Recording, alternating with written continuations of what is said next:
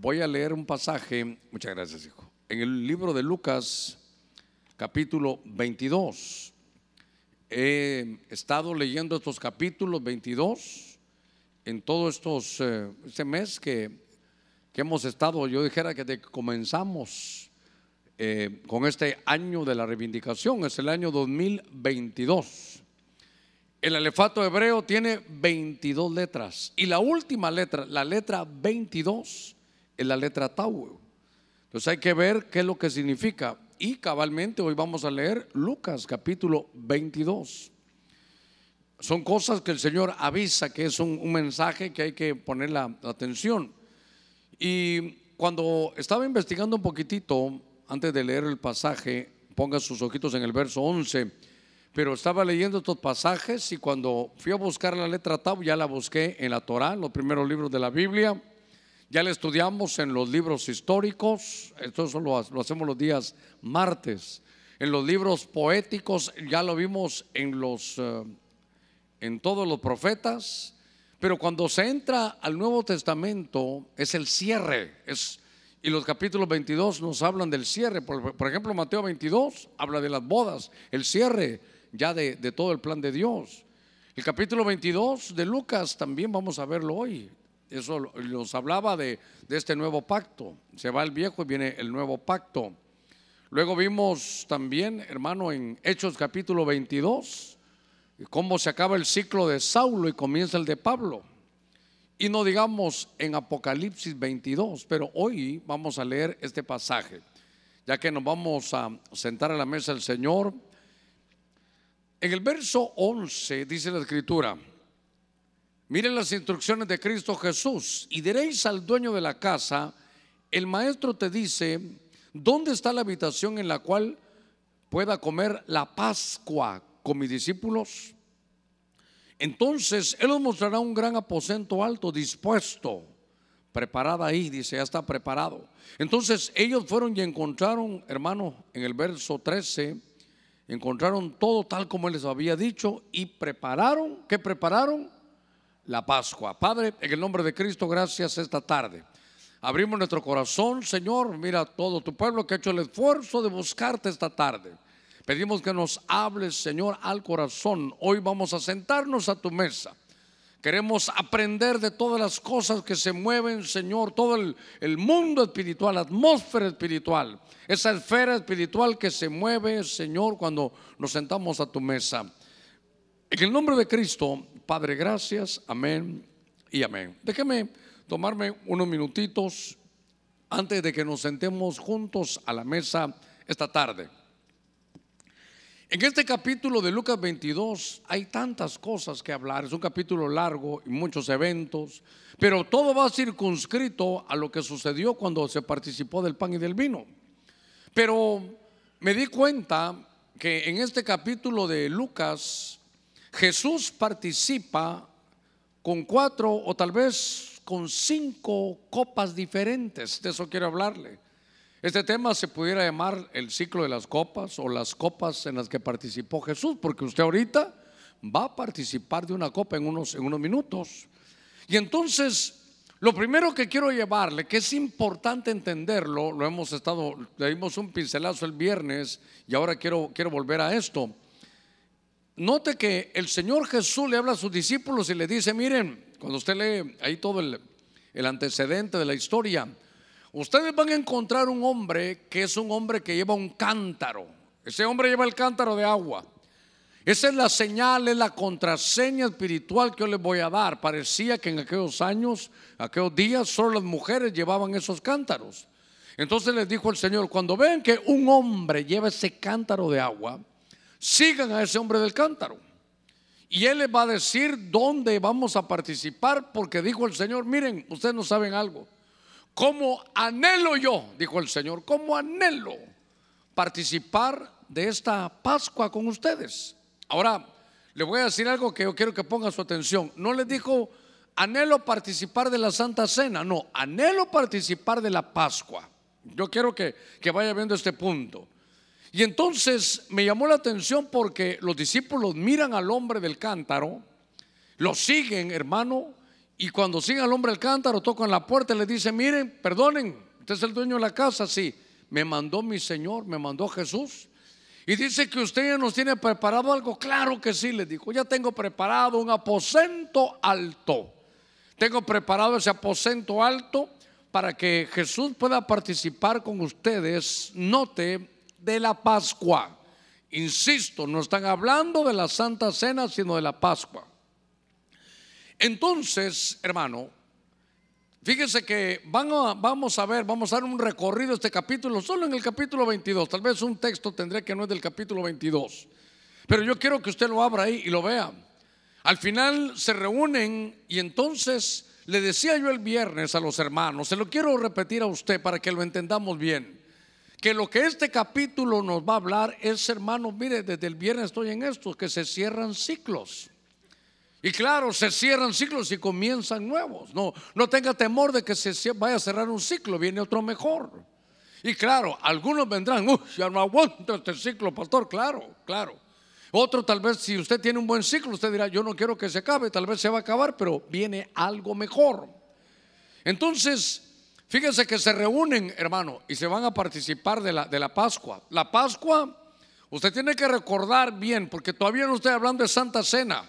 El Señor lo que anhelaba era, miren, anhelo ardientemente sentarme con ustedes para participar de esta Pascua. Usted sabe que esa Pascua se celebraba cabalmente en estos días, hermano, de, abril. Lo que hoy celebramos como, como Semana Santa es aquellos días de la Pascua, los panes sin levadura y esas cosas. Ahora, cuando se celebraba la Pascua, tal vez lo primero es, le voy a decir cómo se celebraba y después le voy a decir por qué. Se celebraba y comían un cordero asado, al que no se le quebraba ningún hueso. Comían un cordero bien asado con hierbas amargas. Pero lo que me llamó la atención es, pareciera que había una copa, pero es la copa de la Pascua. Ahora, porque si hay alguien que es muy nuevecito aquí, usted recuerde que era la Pascua. La Pascua la venían celebrando desde el día de Éxodo capítulo 12 cuando el Señor los sacó de Egipto. Era, ¿Sabe qué era? Era una fiesta como recordar la liberación que ellos tuvieron. En aquellos días el Señor les dijo va a venir un, va a venir un ángel. Ese ángel es un ángel destructor, es un ángel, ¿sabe qué? De la muerte. Y ese ángel de la muerte va a llegar. Y entonces va a matar a todos los primogénitos. Y entonces, ¿qué hacemos? Dios le reveló a Moisés que deberían de poner la sangre de un cordero. Todas por, mire, por familia agarraron un cordero. Y si el otro era muy pequeña la familia, se unía a otra para, para participar de un cordero. El cordero era asado, hermano, y lo, tenían ahí, no se le quebraba ningún hueso, como le dije. Pero la sangre de ese cordero, usted recordará, la agarraban y la ponían en el, en el dintel de la puerta de las casas del pueblo de Dios. Entonces llegó el momento en aquella noche cuando el Señor dio la orden y ellos pusieron la marca de ese corderito, de, esa sangre de ese corderito en la casa. Si el púlpito fuera la casa que está marcada, venía el, el, ángel de la muerte. Y en cada casa donde entraba, el primogénito moría. Era un ángel, insisto, hermano de la muerte. Pero cuando llegaba a una casa donde tenía esa marca de la sangre en el dintel, entonces ni siquiera miraba adentro si estaban orando, si estaban haciendo, no, solo decía, ahí está, ahí está la sangre, mire, ahí está la sangre, aquí no hay juicio. Ahí está la sangre de ese cordero, aquí no va a haber muerte. Aquí está la sangre de ese cordero, por la sangre los que están adentro son salvos. Y entonces le pasaba encima.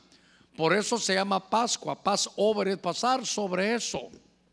Entonces esa fiesta la celebraban desde aquellos días, desde los días de Moisés, hermano. Es decir que, mire, de Moisés para Cristo hay 1500 años. Mire, mire, mire qué ciclo de 1500 años. Ahora, están ahora sentados ahí. Y el Señor les dice, ¿saben qué? Y yo le decía a los hermanos, yo quiero que usted tome nota de esto. Entonces el Señor les dice, ahora sí, yo anhelo esto porque esta es la última cena que vamos a tener. Ahora, yo se lo he dicho aquí, pero déjeme que cobre fuerza con esto que es importante. Nosotros en algún momento, muchos de ustedes tendrán un cuadro de la, de la última cena. Y la mayoría de hermanos de, cristianos piensan que es la, la, Santa Cena. No, es la Pascua. Ahí venían celebrándola. A ver, a ver. A ver si hay alguien aquí. Voy a hacer una, una pregunta para algún estudioso. ¿Cuántas Pascuas celebró Cristo Jesús? A ver, una. ¿Cuántas cenas de esas de la Pascua celebró el Señor? Eso ya está mejor. Ese ya está mejor. Porque desde que vino, sus padres, hermanos, ahí estaban, durante toda su vida celebró. Y ya él ministrando tres, porque tuvo tres años de ministerio. Tres años, hermano, él estaba. Pero entonces dice, miren, anhelo, no se van a perder esta, porque esta es la última vez que yo voy a cenar esta Pascua. Y entonces yo quiero llevarlo al verso 17, donde están participando en la Pascua. Baja sus ojitos a Lucas capítulo 2, verso 17. Y dice, y habiendo tomado una copa, dice ahí, después de haber dado gracias, dijo, tomad esto y repartirlo entre vosotros. Dice, porque os digo que de ahora en adelante no beberé del fruto de la vid hasta que venga, dice, el reino de Dios. Ahora, lo que me interesa ahorita es el verso 17. Habiendo tomado una copa, después de haber dado gracias, dijo, tomad esto y repartirlo entre vosotros. Entonces, esta copa de Jesús, esta copa de Jesús, es la copa que marca la última cena pascual. Por favor, es la última cena pascual. Porque ¿qué celebraban? Que un cordero moría y ponía su sangre y la gente se salvaba. Pero ahora está el Cordero de Dios. Ahora no es un Cordero del hermano del, del reino animal. Ahora es el Cordero de Dios. Ahora es nuestro Señor, hermano, el que está ahí. Y entonces lo que está diciendo es, ¿saben qué? Esta es la última cena pascual. El ciclo de 1500 años que evidencia el pacto de la ley, aquí se va a terminar. Pero ¿por qué se va a terminar? Porque todos aquellos, hermano, 1500 años que se estuvo celebrando la Pascua, claro que hubo algunos paréntesis cuando se portaba muy mal Israel y no la celebraba. Pero esos 1500 años de ordenanza, hermano, se iba a acabar ese ciclo. Y entonces Jesús le está diciendo, aquí se va a acabar, hermano, este ciclo. Entonces, lo primero que veo es que esta copa es el fin de un ciclo. Fíjese qué cosa. La copa marca el fin de un ciclo. Quiero que lo apunte ahí porque es muy importante. Ahora, y pastor, ¿por qué le da tanta importancia a esto?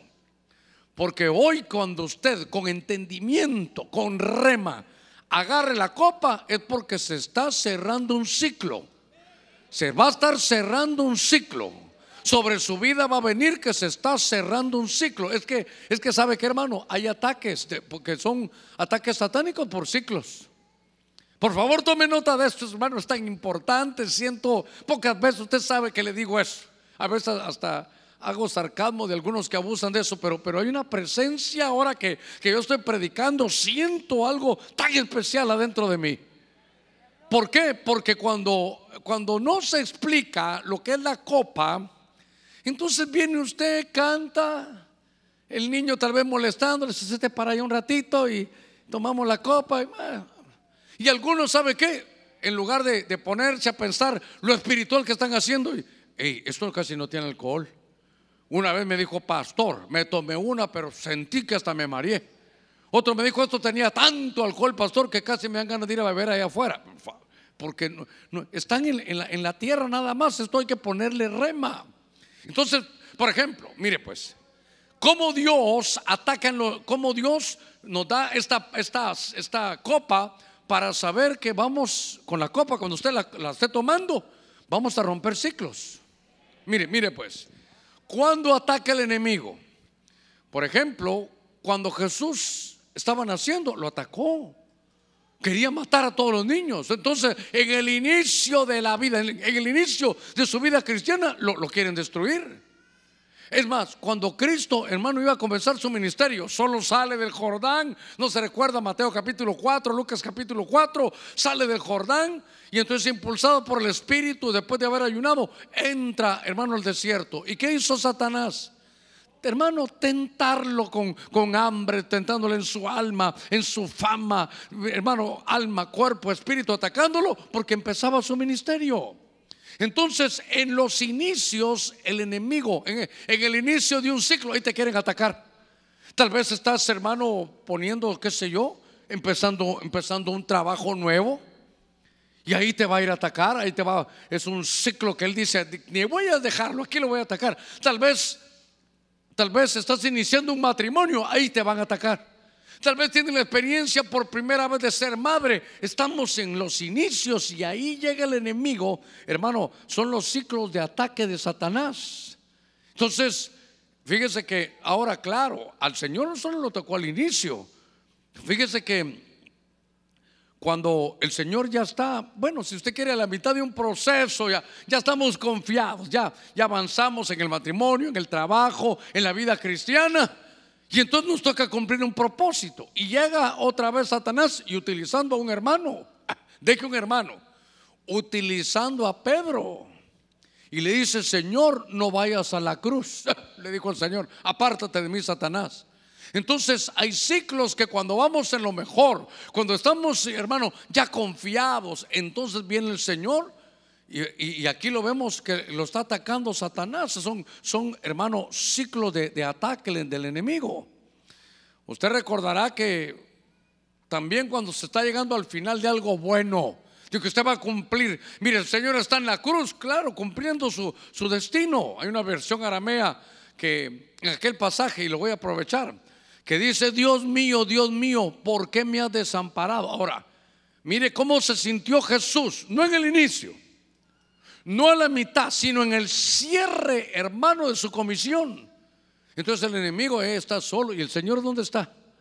¿Y, dónde está el Dios que, tanto has escuchado? ¿Dónde está el Dios que, que tú has predicado? A ver, ¿nunca le ha venido un, ataque hacia usted? ¿Y Dios dónde está? ¿Y dónde está tu Dios?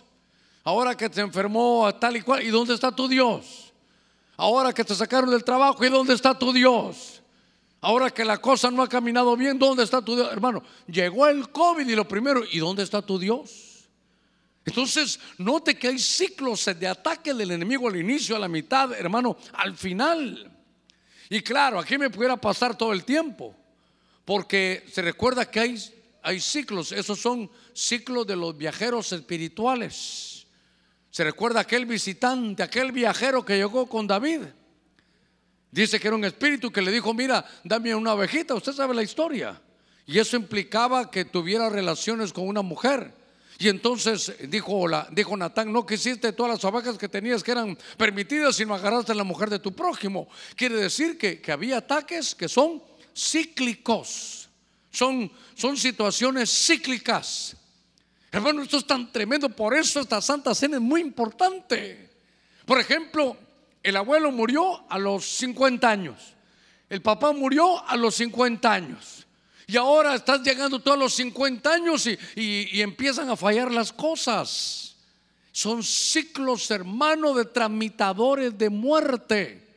El, papá se enfermó en tal época. En la familia se da cuenta que ahora viene el hijo y en tal época. Y ahora, hermano, son ciclos espirituales. Entonces, ahora, cuando vayamos a tomar la copa, yo veo que Jesús agarra esta copa, hermano, y se está diciendo, miren, esta copa, le digo, dice el Señor, esta la dejó Moisés, tiene 1500 años de vigencia, pero yo quería tomarla con ustedes porque hoy será la última vez, ¿sabe qué? Voy a cerrar este ciclo.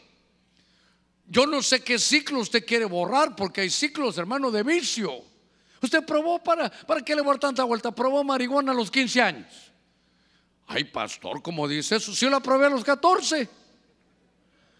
Conocí unos muchachos, hermano, que me llevaban a mí como unos 10 años, tal vez más. Y ellos me contaban, Germán, me dijo, vos ahorita estás comenzando. Nosotros comenzamos hace 10 años cuando vos pasabas enfrente de la policía fumando, que nadie te decía nada porque ni la conocían. Eso es, hermano, eso es viejo, eso ya es viejo, esos líos son viejos. Por eso leímos ayer que en Nehemías 3:31 en esa versión aramea ya habían en aquellos días, hermano, hierbas que narcotizaban, pero, pero quiero volver al punto. Hoy que usted tome la, la copa, sepa que Cristo agarró esa copa para finalizar un ciclo. Y entonces usted puede decir, bueno, ya vi cuando me casé, solo me casé y vino la prueba. Solo abrí el negocio y vino la prueba. Entonces ahora voy a hacer algo nuevo, Señor, yo voy a romper ese ciclo. Señor, mira, mi abuelo y mi papá se enfermaron a tal edad, fue algo cíclico, yo voy a romper ese ciclo. Hay una enfermedad que se está llevando a mi familia, Señor, y ahora y pareciera que ahora nos acercamos a esa fecha, yo voy a cerrar ese ciclo. Señor, yo empecé a probar las cosas que no debía a tal edad en la juventud. Mis hijos vienen, yo voy a levantar esta copa y voy a cerrar ese ciclo. Esta es una tarde de cerrar ciclos que nos han dañado al inicio, a la mitad o al final. Yo estaba leyendo eso y dije, solo en el capítulo 22 son los, los ciclos, hermano, de la copa. Y note que en el verso 18, acompáñeme, en el verso 18 dice, después de que agarró esa copa, hermano, después de que se acabó, ¿sabe qué quiere decir? Pónganme solo atención con esto. Cenaron la última cena pascual. Y cuando ya la terminan, dice, bueno, la última. Y ya que hicimos la última cena pascual, voy a inaugurar la primera santa cena. Entonces, yo quiero que usted se, ahorita lo vamos a, a ver despacito. Solo quería decirle que en el verso 18, porque os digo que de ahora en adelante, ah, ya había, ya había bebido hermano, de las copas estas de la Pascua. No beberé del fruto de la vid hasta que venga el reino de Dios. Entonces hay una que está pendiente. Esta sería la copa del reino. Mire qué cosa esta. La copa del reino. Pero tal vez puedo aplicar algo en la copa del reino. Porque la copa es del reino es reino es reinar, es gobernar. Y recuerdo a un hombre, que usted también se recordará de él, que se llamaba José. Y entonces, no recuerdo el verso, pero en el capítulo 44 más o menos de Génesis, aparece aquel hombre que era, que era un muchacho de 17 años, usted sabe que lo venden, cumple 13 años en Egipto, eh, pasó por muy, por muy hermano, por muchos trabajos, pasó de ayudante en un lugar, trabajando en una casa. Usted sabe la historia, eh, lo metieron a la cárcel, pasó dos años, hermano, en la cárcel, se olvidaron de él y de pronto, hermano, él sale de la cárcel. Y entonces dicen todos, que te tiene revelación de sueños. Y en algún verso, insisto, del capítulo 44, la gente decía, claro, por favor, los egipcios decían, este tiene una copa con la que adivina. Este tiene una copa de adivinación, porque ellos que sabían de profecía, ellos decían adivinación, porque vieron que José logró interpretar los sueños y dijo, mire, no estaba adivinando, estaba viendo, hermano, Dios le dio un don ahí de sabiduría, ver el futuro. Entonces profetizó, vienen siete años de vacas flacas, y primeramente vienen siete vacas gordas y luego siete vacas flacas. Hay que hacer esto y el otro. Y entonces la gente decía, es que él tiene una copa con la que adivina. Claro, esa era la opinión, hermano, de, de, los egipcios. Pero era la copa profética. Y entonces, ¿sabe qué se le hizo a José? La copa esa del reino es poder gobernar. Era esclavo y ahora gobierna. Note por favor, voy a la carga todavía. Ahora que usted tenga la copa, ya hermano aquí, porque esa es la copa de Jesús, la copa del reino. Literalmente, cuando se cumple esto, hermano Germán, cuando Él regrese después de la gran tribulación, se siente con Israel a gobernar todo el mundo. Ahí va a tener, dice, vamos a celebrar aquella copa que dejé pendiente. Entonces yo quiero aplicarlo porque esto me habla de una copa de gobierno. Esto, esto me habla que se acabó la esclavitud. Esto me habla de que Dios te va a ascender, para, te va a poner lugares donde vas a estar, hermano, dirigiendo, donde vas a estar administrando donde ya no vas a ser esclavo, sino ahora vas a ser gente que está gobernando. Esa es una unción que Dios tiene, hermano, para su pueblo. Y es una copa que tenía Jesús. A ver, démosle palmas fuertes a nuestro Señor. Entonces, qué tremendo esto, porque en este capítulo 22 está, hermano, el Señor hablándonos de ciclos a través de las copas. Es claro, yo quiero, decir Señor, yo lo que quiero es aplicar esto. Por eso entonces, usted sigue leyendo el mismo capítulo 22. Leímos el verso 17, la copa de la Pascua. Leímos el verso 18, en la copa del reino. Pero en el verso 19 de Lucas 22, en el verso 19 y 20 dice, y habiendo tomado el pan, pero recuerde que la copa que ella la dejó, habiendo tomado el pan, después de haber dado gracias. Por eso cuando uno lee griego y uno va entendiendo, ¿sabe qué dice aquí? Después de haber dado gracias, en el original dice, y después de haber hecho eucaristeo. No, no, no, no se persine, solo le estoy diciendo lo que aquí dice. Eucaristía, eucaristeo es darle gracias a Dios. Y verá qué pasa con usted diciéndole, hermano, dele gracias a Dios. Señor, te damos gracias. Gracias en todo. Eso es Eucaristeo. Entonces, después de haber tomado el pan y después de haber dado gracias, lo partió y lo dio diciendo, este es mi cuerpo que por vosotros es dado. Haced esto en memoria de mí. Verso 20. De la misma manera tomó la copa. A ver, ¿cuántas, ¿de cuántas copas va hablando ya? Allá arriba, ¿de cuántas copas va hablando? de tres copas. La copa de la Pascua, la copa del reino, ya se acabó. Ya tuvo la última cena, hermano Pascual, y ahora está inaugurando la primera mesa del Señor, la primera Santa Cena. Y entonces, mire qué tremendo, porque esta es la copa tercera.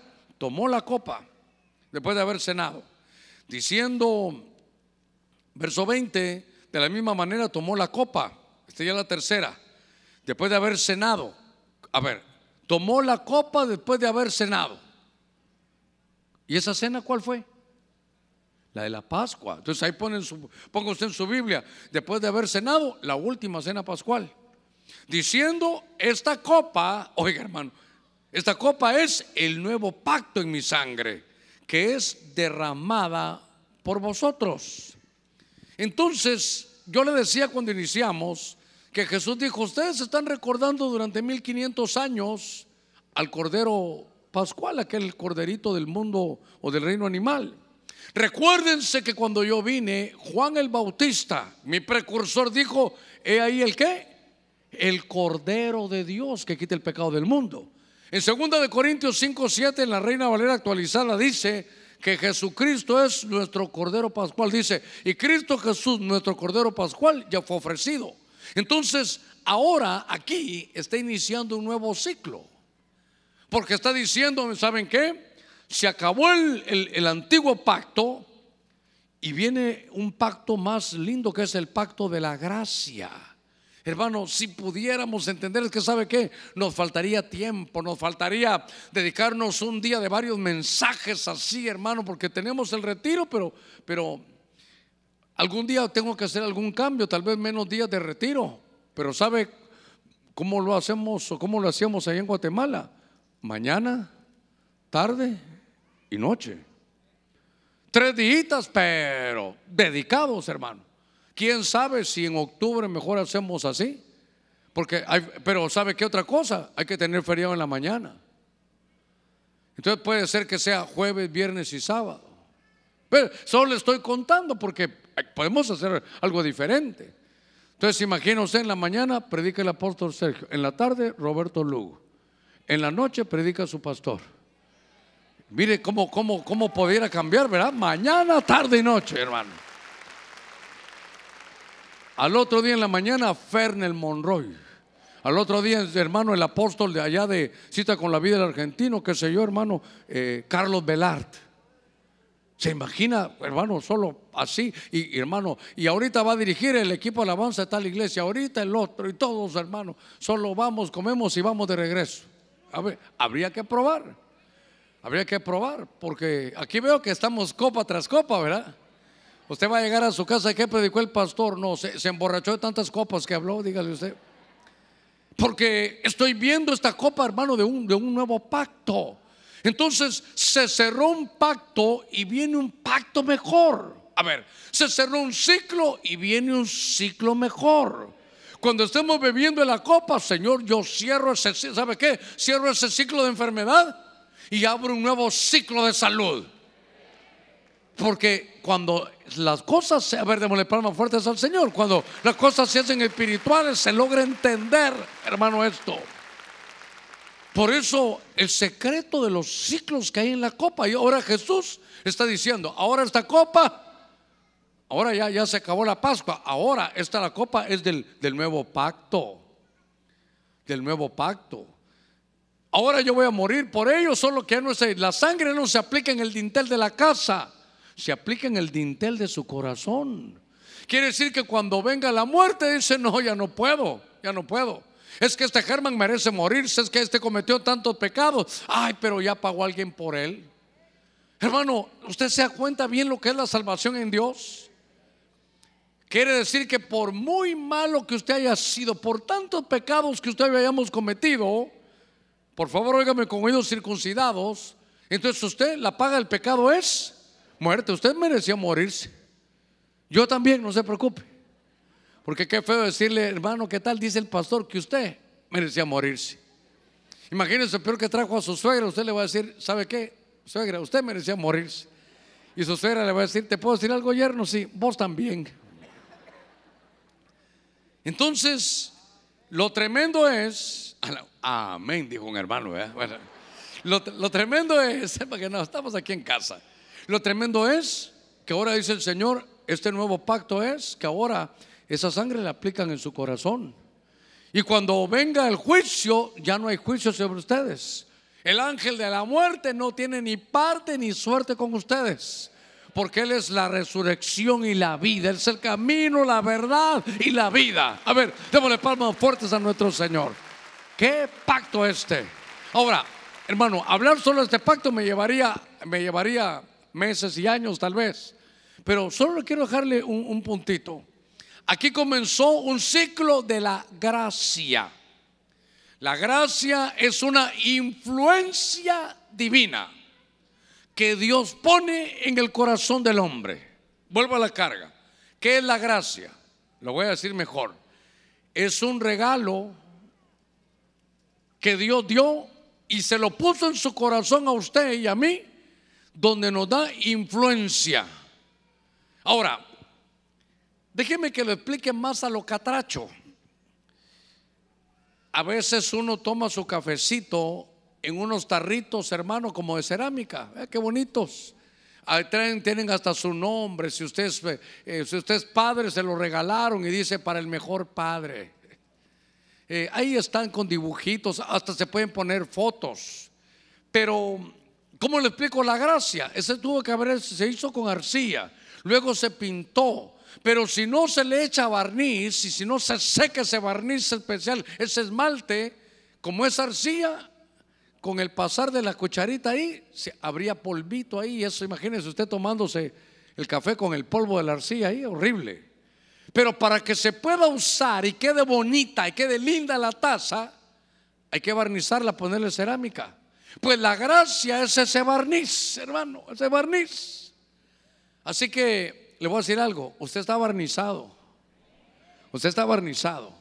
Entonces, hermano, a ver cómo le digo eso. Usted tiene que entender algo que cuando Jesucristo iba desarrollando, dice, y crecía en gracia delante de Dios y qué más. Ah, y delante de los hombres. Entonces yo quiero que usted sepa que esta tercera copa, del ángulo que lo estamos viendo, entre tantas acepciones, hermano, que hay, gracia es una influencia divina que Dios puso en el corazón del hombre y se va a evidenciar. Gracia, ¿sabe qué es? El, usted, usted de cuello, usted tiene cuello allá arriba. Entonces, ¿sabe qué es gracia? Que donde usted vaya, por favor, sépalo, que va a caer bien. Donde usted vaya, usted va a inspirar confianza. Usted va a ir, hermano, a pedir su visa y va a ver, dígale, Señor, te recuerdo de la gracia, ponme delante de este cónsul con una gracia especial porque necesito caerle bien. Yo, yo le he contado a unos hermanos aquí, bien barnizaditos. A veces la gente llega, hermano, y, llegamos todos, llegamos todos. Y llegamos a tratar de ver cómo nos van a dar la visa. Y algunos llegan con papeles. Yo le conté con un hermano en la iglesia, llegó, jovencito, y mm, chequera, no tengo. Tarjeta de crédito, no me gusta endeudarme.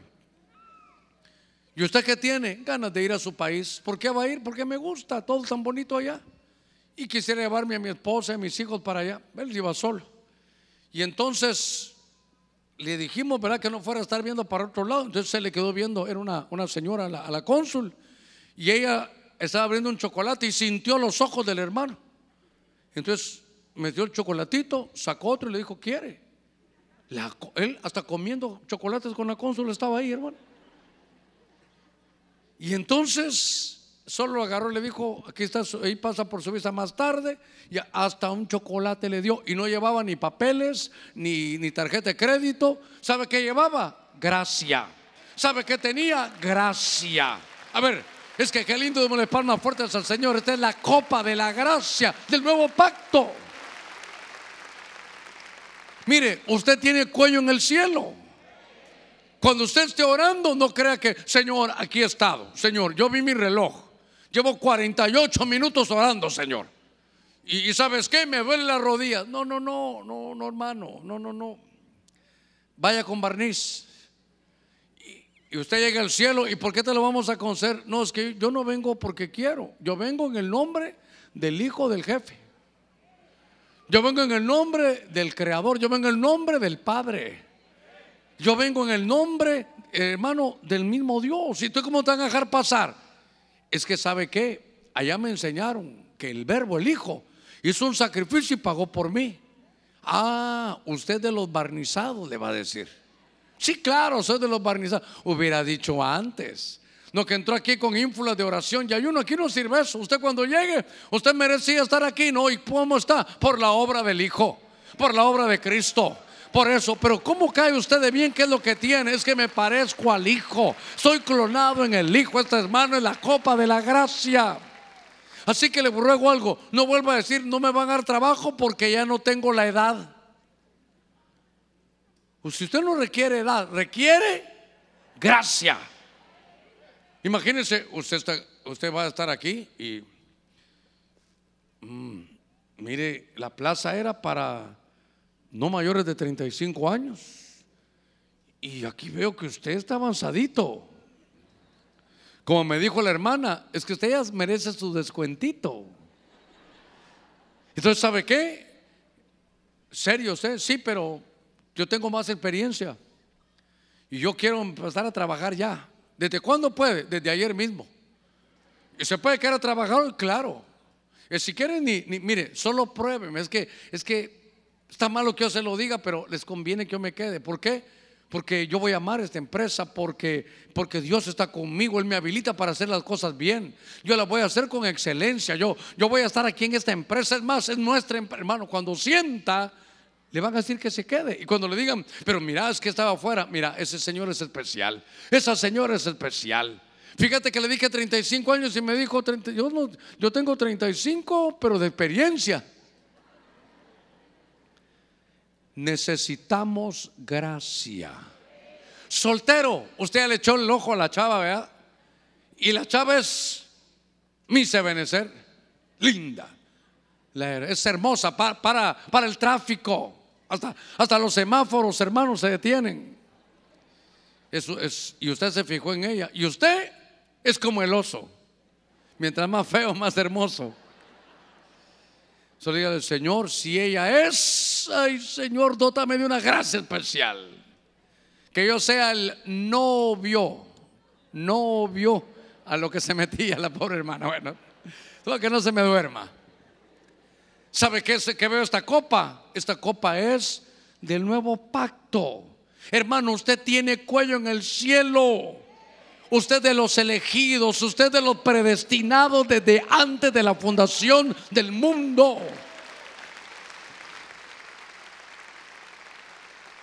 El verbo es su hermano mayor. Y el verbo no se avergüenza de llamarlo hermano. Cuando usted vaya al cielo y el diablo te diga, no te da vergüenza venir a pedir aquí, a mi vergüenza. No. Si ni Jesús se avergüenza de mí. Cuando si un ángel le, quiere decir algo, usted le dice, hey, yo soy hermano del verbo.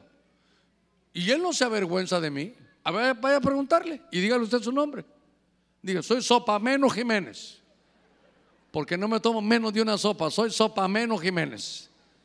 Hermano, y dice el Señor, Él no se avergüenza de llamarlo hermano. Cuando los ángeles preguntan, Señor, y esos que están ahí hasta ahora en Ebenezer son tus hermanos, cuidado, hablan mal de ellos. Son mis hermanos menores. El que se mete con mis hermanos se mete conmigo. está pidiendo algo, dáselo, dáselo. Mire, mire, qué lindo esto, hermano. Por eso, ¿sabe qué? Cuando tomemos la copa, sepa que usted está en el pacto de la gracia. Es que, es que hermano, ¿sabe qué? A usted lo metieron. Dice el Señor, ustedes no me buscaron a mí, yo los busqué a ustedes. Ustedes no me eligieron a mí, yo los elegí a ustedes. Hermano, a la par suya hay un elegido. Ese elegido es predestinado y está predestinado para ser hecho a la imagen del verbo. Por eso, hermano, si los cielos están abiertos, ¿cuánto más la tierra va a estar abierta? Vaya con confianza, sepa bien quién es usted.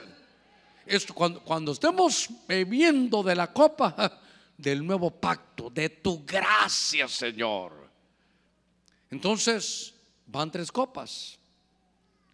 Y fíjese que, déjeme llevarlo un poquitito más. Lucas 22. Ah, esta copa no sé si le va a gustar mucho, pero le va a bendecir. Verso 40, Lucas 22, venga conmigo, verso 40. Del 40 hasta el 42 dice, cuando llegó al lugar, les dijo, orad para que no entréis en tentación. Y se apartó de ellos como el tiro de piedra, como un tiro de piedra. Y poniéndose de rodillas, Jesús oraba. Verso 42. Diciendo, Padre, ¿está leyendo conmigo? Si es tu voluntad, aparta de mí qué? Otra copa, hermano otra copa. Esta no es la de la Pascua, esta no es la del reino. Aquí no está el Señor inaugurando la Santa Cena. Aquí está solito, ahí este es otro tipo de copa. Aparta de mí esta copa. Y después se da cuenta, pero que no se haga mi voluntad, sino la tuya. Esta copa es difícil, hermano. Pero al final es la copa del Padre. Y esta copa del Padre implica la asignación. A ver cómo lo explico mejor. El Padre le ha asignado a usted desarrollar algo. ¿Sabe qué es esta, esta copa? Voy a ampliar un poquito el concepto.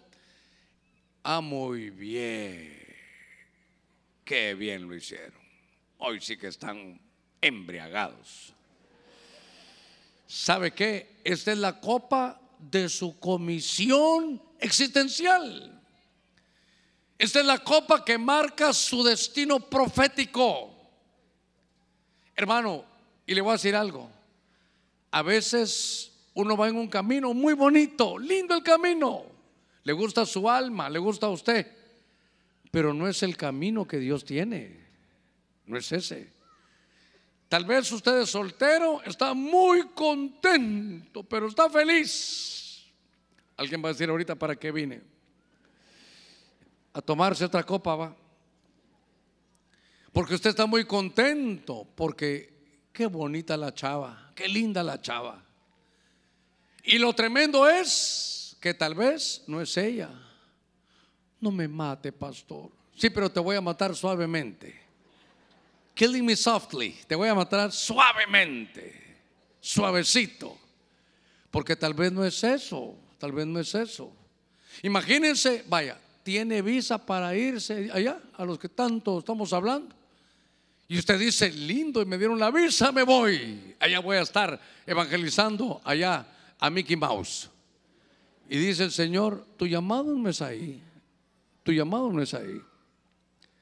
Entonces, ahora está Jesús y sabe que está en una encrucijada en su vida. Encrucijada podrá tener muchos conceptos, pero es una decisión, en algunos casos de vida o muerte, uno. En algunos casos, hermano, de la felicidad o, de la infelicidad. hermano. A veces no solo es de Dios o del diablo, puede ser o de Dios o de sus propios deseos. Pero está uno en una encrucijada. Son decisiones de vida. Y entonces lo agarran, como él dice, estuve predicando en las calles, hice milagros, me vieron allá, nunca me resistí, nunca los ataqué y ahora vienen conmigo con palos a agarrarme aquí, porque llegaron al monte de los olivos a traerlo. Y él sabía que en su comisión, no me voy a meter ese lío, pero en su comisión era venir a salvarnos. La comisión del Señor no solo era la cruz, usted ya lo sabe. Por ejemplo, Lucas Estamos hablando del Evangelio de Lucas. En el capítulo 4 dice que Jesús se bautizó. Pero si usted mira en el capítulo, no sé si es 12, 40 y algo, dice Lucas, hermano, hablando, que Jesús dijo, por un bautismo tengo que ser bautizado. ¿Y cómo se aflige mi alma? Bueno, ¿y no se había bautizado ya? Dice, el fuego está encendido. Ah, era bautismo en fuego. Entonces le dice, Padre, se acerca el momento. Y si puedes, aparta de mí esta copa, ¿de qué? De sufrimiento, aparta de mí esta copa de ir a la, tumba, aparta de mí esta copa de, de, luego bajar a la parte más baja de la tierra, aparta de mí esta copa. Y entonces endereza el Señor. Ay, pero ¿sabes qué? A pesar de todo, Señor, que si esta copa es tuya y me pertenece, que se haga tu voluntad. Sabe que para tomar decisiones, usted ya que hablamos del hermano que venía ahí, usted siga orando por ella. Eh, Señor, yo rechazo esa palabra, hermano Germán. Todo el mensaje estuvo bien, pero, pero esa chava es para mí, Señor. Ah, Romario, me quedo con Romario, Señor. Y usted siga orando. Solo le puedo dar un consejo como su pastor. Usted ore y diga, Señor, para mí eso es lo ideal. Pero que se haga tu voluntad y no la mía. Mire, esto usted ya lo sabe. Me quedan 13 minutitos. Esto usted ya lo sabe. Íbamos 11 años, casi 12 años aquí, más 5 de construcción, unos 18 años atrás. Entonces estoy y logro arreglar un contrato. En, en aquellos años los bancos no prestaban dinero a las iglesias. Eh, tal vez no por mala paga, sino que si no paga, ya se imagina cómo va a caer la noticia de que le quitaron la iglesia. Eso es, no, no queda bien. Entonces, hermano, fuimos ahí a hablar en un banco y, y de alguna manera Dios nos dio la gracia. Y cuando sentimos, quiero este papel, aquí está, quiero estos dados, aquí está, quiero esto, quiero el otro, y todo, era como así de papeles ya. Y entonces mi deseo de pastor era que ya había llegado el tiempo de poder, hermano, comprar un lugar propio y desarrollarlo. Hola, papito. ¿Qué pasó? ¿Qué pasó? ¿Me quiere venir a saludar? Vení a saludarme, pues. Ah, espéreme. ¿A te me vas. Los toros se ven de lejos. Ahí está. Dios te bendiga, papito. Ah, no querés predicar. Muy bien. Bueno. Hasta mami, andate con mami, pues. Ah, pero es tu mami, no es la mía. La mía está en la casa. Claro. Ya fregaste todo el mensaje, pero sigamos. Está bien. Está bien, mi gordo. Cuando yo sea grande, quiero ser como vos, así bien vestidito, ¿viste? ¿En qué íbamos? Ah, en el banco, en el banco. Íbamos en el banco. Entonces, hermano, se logró. Usted ya sabe la historia, no la voy a hacer corta. Nos llaman, pastor, tengo buenas noticias para usted. Llegamos con los hermanos, así era el mamocho, diría mi abuela, de papeles. Está aprobado, pastor. Ya, nos dijeron, ya lo aprobamos todo, solo que lo firmen, listo. Y entonces, Señor, gracias, Señor, lindo es. Yo no estoy pidiendo para mí, sino para tu obra. Cinco manzanas íbamos a comprar, usted conoce la historia. Y entonces no me llamaron la primera semana, tardaron diez días, llamé y me dijeron, pastor, me va pena llamarlo, pero el banco ha sido absorbido por un banco de Panamá y no dan préstamos a las iglesias. Entonces uno, uno, uno. Si no tiene mucha experiencia o si no está muy bien en la oración o, o es muy temperamental, Padre, ¿qué pasó al fin? ¿Y no era para tu obra? Y sabe que a veces el ego, ¿dónde quedo yo, Señor? ¿Dónde quedo yo? Ya le dije a la gente, ese es ego. Pero total de que no venimos, Dios mío, esto no funciona. Y entonces denegado, listo. Vamos a otro. Y en el ínterin de, ese, de eso se levanta una profecía. Así es el Señor, siervo mío. A mí me estaban diciendo, ¿verdad? A veces le ponen mucha salsa, pero yo sabía que era para mí, para el sacerdote de esta casa. Yo con el micrófono ya casi que y entonces me dice, dice el Señor, de aquel lado era la profecía en el templo anterior, dice el Señor, no son cinco, son doce manzanas, me dice. Y yo dije, Dios mío, Adán se comió una y tuvo líos, y yo voy con doce. Pero bueno, ¿sabe qué dije yo? Gracias, hermano. Tiene fe el hermano. Él que sabe cuánto cuesta esto. Usted sabe la historia. Vamos a otro banco. Hermano, Dios nos llena de su gracia. Pasa todo y doce manzanas. Y usted sabe la historia. Que después la profecía. No son doce, son veinte. Dije yo, y ahora, ya. Y aparte que estamos apostando, ¿quién da más? ¿Y cuántas manzanas hay ahora? 20. Entonces, yo lo que le estoy diciendo es que si no es la voluntad de Dios lo que usted está pidiendo, es la copa de asignación. Si no es la voluntad de Dios, mejor dígale, Señor, que se haga tu voluntad y no la mía. Porque mire, mejor un rato colorado que cien descoloridos. Ay, pastor, pero si no es Romario, ¿quién será? Eh, si no es Romario, ¿quién será? pues va a ser el que, al que Dios le vaya a dar. Ahora, vuelvo a la carga. ¿Esta qué copa es? Ya llevo tantas que me estoy mareando aquí. Vimos la copa de la Pascua, la copa del reino, la copa del pacto, del nuevo pacto, y esta es la copa del Padre. Entonces hay una asignación. Y sabe, para Jesús era incómoda. Padre, aparte de esta copa. Ese es para que usted lo entienda. Aparte de mí esta asignación, este destino no es para mí. Y después dice, pero Señor, que no se haga mi voluntad, sino la tuya. La asignación que lo tocó hacer va a tener que pasar por ahí, hermano. Entonces, para tomar decisiones, oiga, la copa, hoy, hoy vamos a tomar decisiones. Para los que tenemos que tomar decisiones, agarra la copa y Señor, esta copa también es una asignación. Y tú ya sabes lo que yo quiero, pero te pido algo. Que mire mi corazón, que no se haga mi voluntad, sino la tuya. Si usted está dispuesto a esto, Señor, toda puerta que no es tuya, que ciérrala, Señor. Que por más que toque no se abra. Y la que sea tuya, Señor, una empujadita y que se vaya. Yo que le digo, Señor, si esto es tuyo, dámelo de voladita. adelántame. Yo, yo abuso con el Señor, de verdad. Alguna caladita de oreja me van a dar porque yo creo que abuso de confianza. Señor, yo no quiero el pan de cada día, a mí dame el pan de todo el año de una vez. Ahí lo voy a ir manejando yo. Si, crees que puedo, dame el pan de una vez. Pero si no es tu voluntad, no la quiero.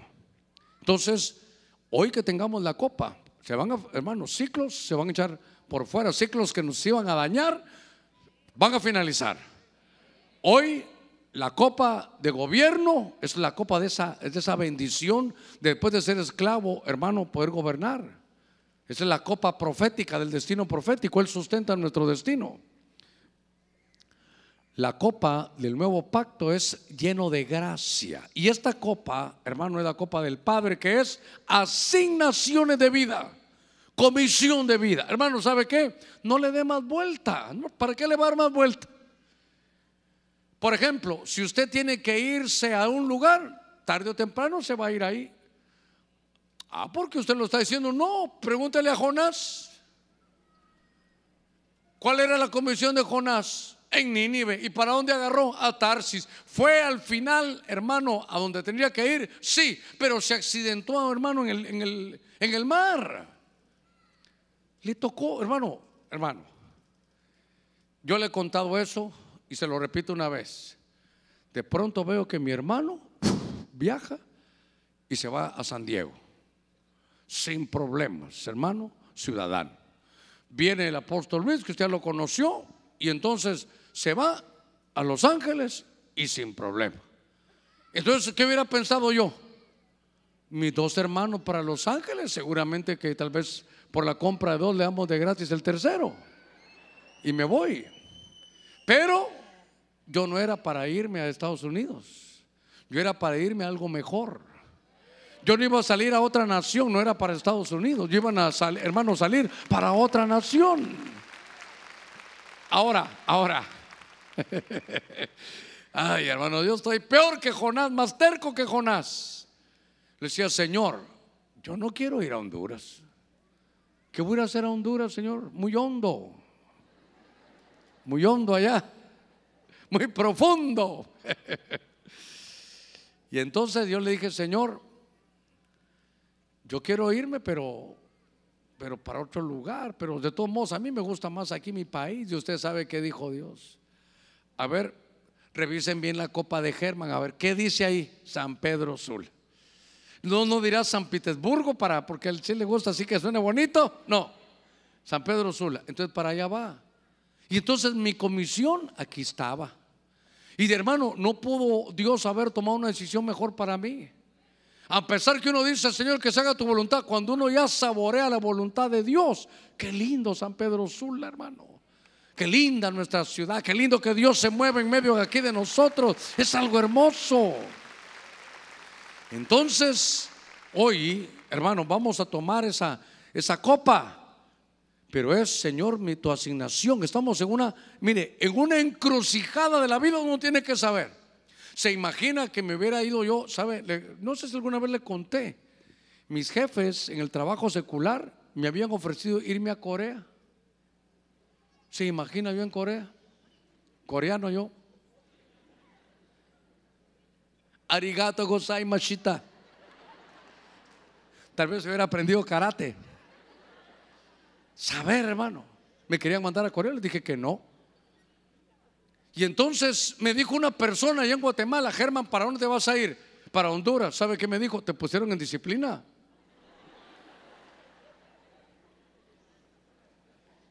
Hermano, cada uno tiene su comisión. Y le voy a decir algo, hay puertas que no le han abierto, gracias a Dios, porque solo va a ir, hermano, a, reventarse ahí. Ay, pastor, qué grosero. ¿Y a qué fue? ¿Qué significa Tarsis? Hacerse pedazos. Mire, no me quería mover, me movieron la córnea, rapidito dije, ya voy para allá. Mire, esta copa es delicada, pero mi consejo es dígale, Señor, si usted es una mujer, yo quiero ser la dama que tú quieres que yo sea. Usted hermano de, mire, usted y yo tenemos que decir, Señor, yo quiero ser el hombre que tú quieres que yo sea. Porque uno dice, yo quiero ser esto, yo quiero ser el otro. Otros dicen, yo no quiero ser abogado ni quiero ser contador, lo que quiero es ser tu enamorado, aunque nunca sea doctor. Mejor dígale, Señor, ¿qué es lo que tú tienes para mí? Esa es la copa de asignación del Padre. Mire, mire, voy a, voy a terminar. Esta copa Está en 1 Corintios 10, 16. Este ya no está aquí, porque el Señor se fue y vino el Espíritu Santo y dice en 1 de Corintios 10, 16. Si me alcanzan los elementos, por favor, dice 1 Corintios 10, 16. La copa de bendición que bendecimos no es la participación en la sangre de Cristo. El pan que partimos no es la participación del cuerpo de Cristo. Ah, entonces con la copa participamos de su sangre, pero es la copa de qué? De bendición. Diga conmigo, copa de bendición. Ahora le quiero recordar algo. Entonces, esta tarde estamos cerrando, porque ahorita nos vamos a sentar y vamos a ministrar. A mí me va a tocar ministrarle que pan, vino y bendición. ¿No se recuerda esos tres elementos dónde están? Pan, vino y bendición. Cuando Abraham se enfrenta al sacerdocio Melquisedec y aquel hombre que Dios le había enviado, él reconoció que delante de él había un hombre enviado por Dios que le daba pan, vino y bendición. Cuando usted ame la bendición, se va la maldición. Juntas no pueden estar. Si usted ama la bendición, va a entrar a sus huesos, hermano, como aceite y va a entrar como agua a sus entrañas la bendición.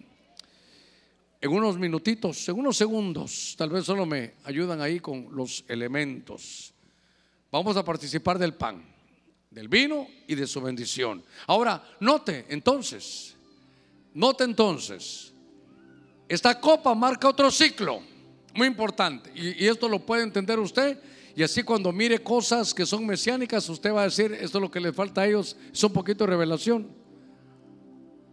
Porque esa copa finalizó el ciclo de los sacerdotes levíticos. Y esa copa inició un ciclo nuevo del sacerdocio de Melquisedec. Pan, vino y bendición es de Melquisedec nada más donde Melquisedec no solo es rey, sino es sacerdote. Los dos oficios juntos rey y sacerdote. El pan es muy importante, lo vamos a ministrar, pero la copa hoy es muy, muy importante. Yo quiero que usted tenga el pan en su mano. Si alguien falta, le ruego que levante su mano para que los servidores puedan atenderlo. Pero vamos a hacer con revelación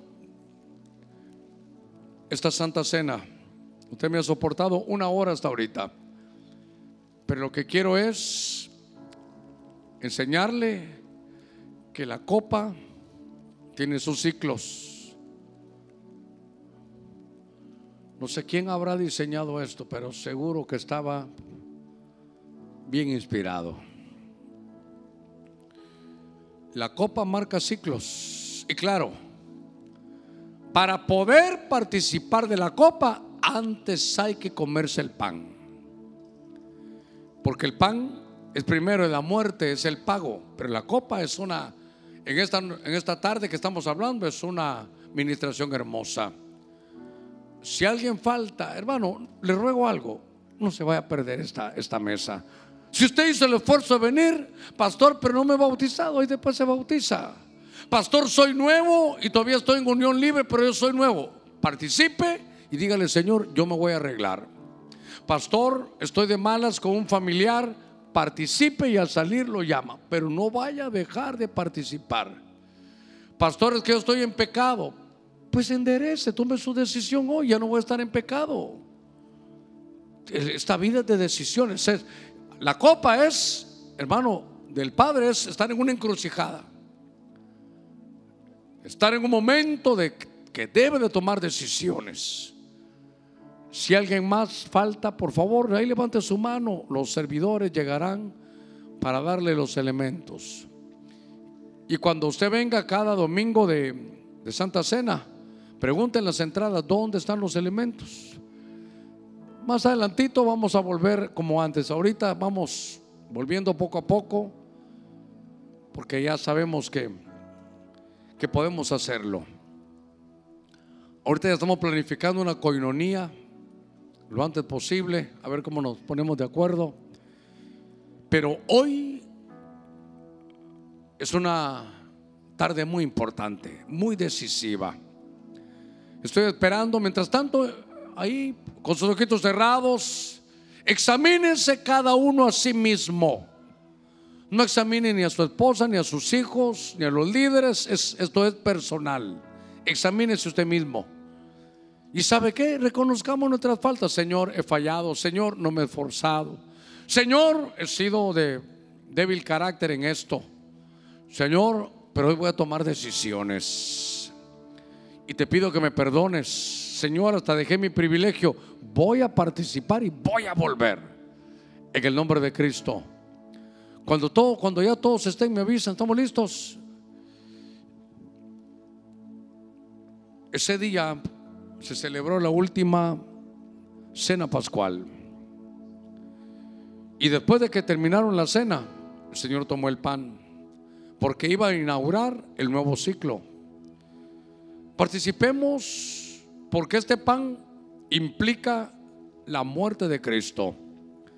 Ya no hay juicio para usted él lo llevó. Ya no hay infierno para usted, Él ya pagó. Los dones y el llamamiento de Dios son irrevocables. De la misma manera que lo hizo Jesús, partió el pan, lo dio a sus discípulos y les dijo, tomad y comed porque este pan representa mi cuerpo que por ustedes fue entregado. Demos de gracias al Señor y comamos del pan.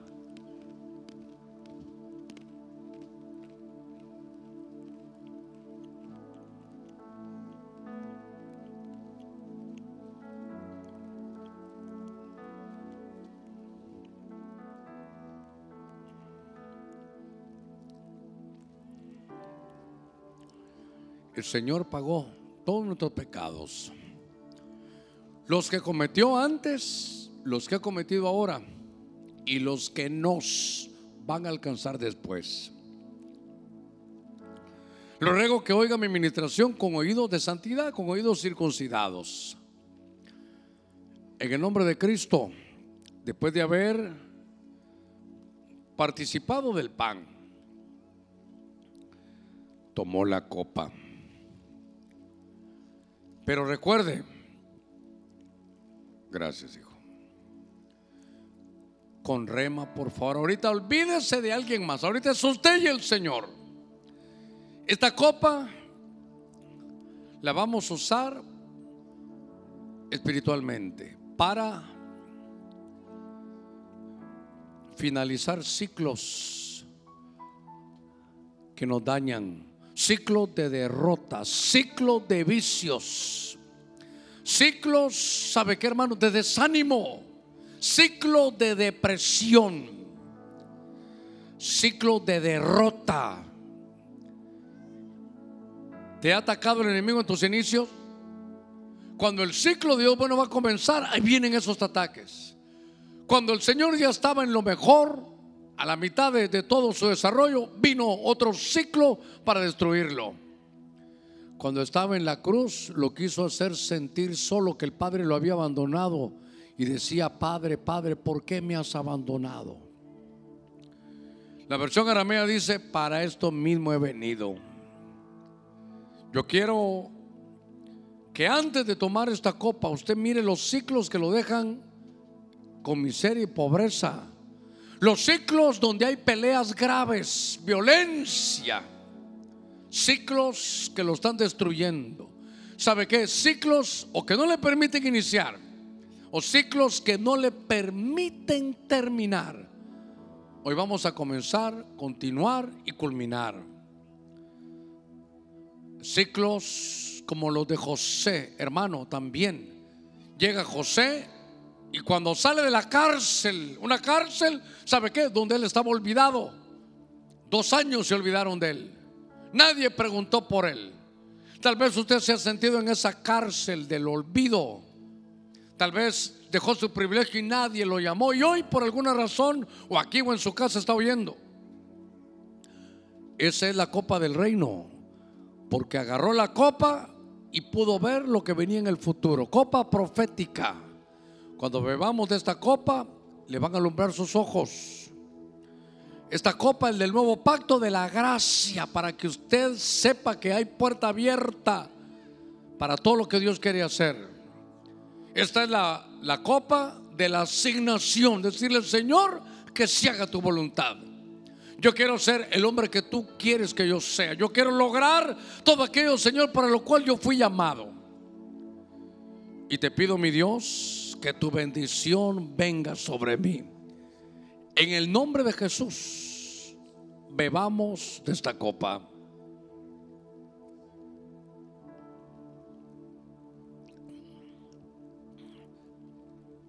Gloria al Señor. Bebamos de esta copa. Le voy a rogar que se ponga de pie. Usted sabe que no, no acostumbro ni lo siento hacerlo hoy de llamar a nadie, pero sin ministrarlo. No se salga de la presencia de Dios. Usted me ha soportado una hora, pero no quiero que se vaya sin ministrarle los ciclos de la copa. En el nombre de Cristo, pues nos ponemos todos, hermanos, de acuerdo. Todos vamos a hacer una, mire, una oración con revelación, una oración con entendimiento, una oración con sabiduría. Una oración espiritual. Padre, en el nombre de Cristo, abra sus labios conmigo.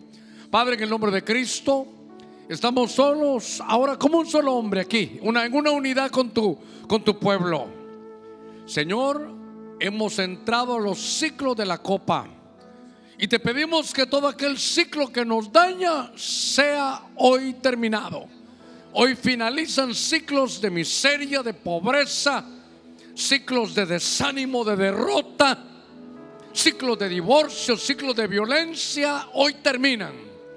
Ciclo de enfermedad en el nombre de Cristo, enfermedad que ha cobrado vida a nuestros antecesores. Hoy, Señor, finaliza ese ciclo. El ángel de la muerte que venía, tenemos la sangre de Cristo y nos va a pasar por encima. No nos tocará. En el nombre de Cristo no me tocará esa enfermedad. Señor, tú me darás salud y largos años. Lo creo, lo recibo, rompo todo ciclo negativo. Padre, Esa copa que sea profética. Esa copa que me saque de la cárcel del olvido. Esa copa que Señor me alinee por donde tú me quieres llevar. Te pido ahora en el nombre de Cristo. Esa que me inunde, Señor, de tu gracia. Que mi rostro irradie de tu gracia. Dame esa influencia divina para, Señor, avanzar en esta vida. Todo te lo pido en el nombre de Cristo. Padre, gracias. Hoy estamos iniciando un ciclo nuevo de bendición. Se acaba el ciclo de enfermedad y ahora viene un ciclo de salud hasta tu venida. Dios mío, esta copa me ha dado una asignación. Señor, yo me rindo, como en el monte de los olivos. Rindo, Señor, mi voluntad a ti. Estoy en una encrucijada. Lo que sea tuyo, dámelo. Y lo que no sea tuyo no lo queremos ni regalado. Señor, gracias. En el lugar donde tú nos quieres, ahí queremos estar.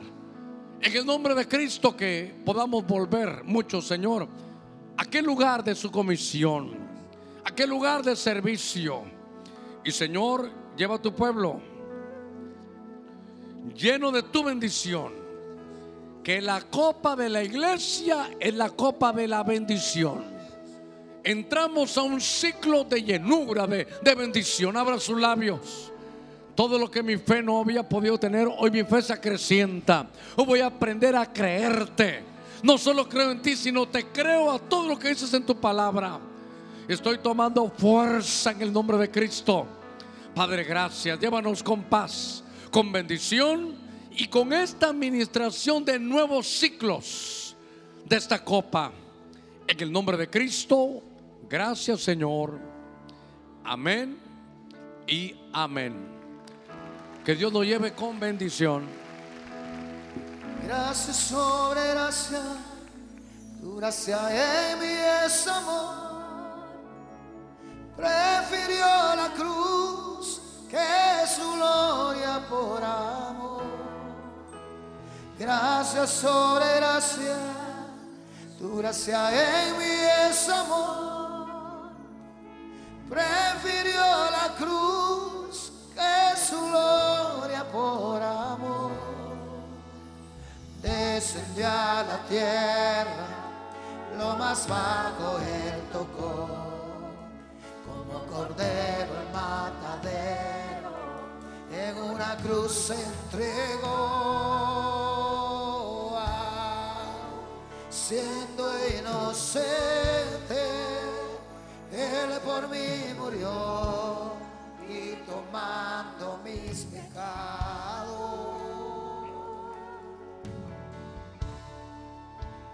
vida me dio.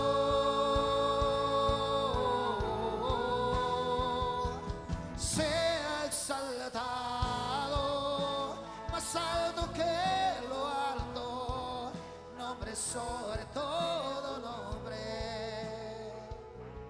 Jesús,